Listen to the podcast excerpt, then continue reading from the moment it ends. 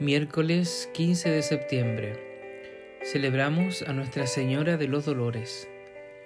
Del Evangelio según San Lucas. Cuando llevaron al niño Jesús para presentarlo en el templo, su padre y su madre estaban admirados por lo que oían decir de él. Simeón, después de bendecirlos, dijo a María, la madre, Este niño será causa de caída y de elevación para muchos en Israel será signo de contradicción y a ti misma una espada te atravesará el corazón.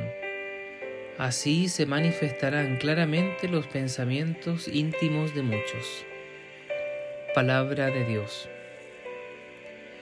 En este texto y en este día celebramos a María, Nuestra Señora de los Dolores, y vemos cómo Simeón le anticipa a ella que su hijo si bien es cierto es causa de alegría para su corazón, para su vida, pero también una espada le atravesará el corazón. Ella verá con tristeza, con dolor, aquel hijo de sus entrañas clavado en la cruz.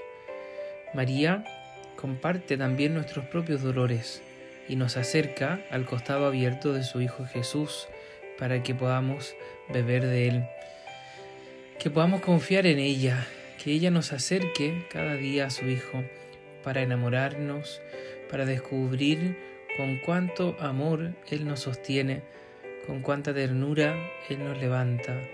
Y como María también queremos abrazar nuestros dolores y llevarlos a la cruz para que el Señor nos transforme a cada uno de nosotros en signo de esperanza, en signo de gozo, en signo de amor.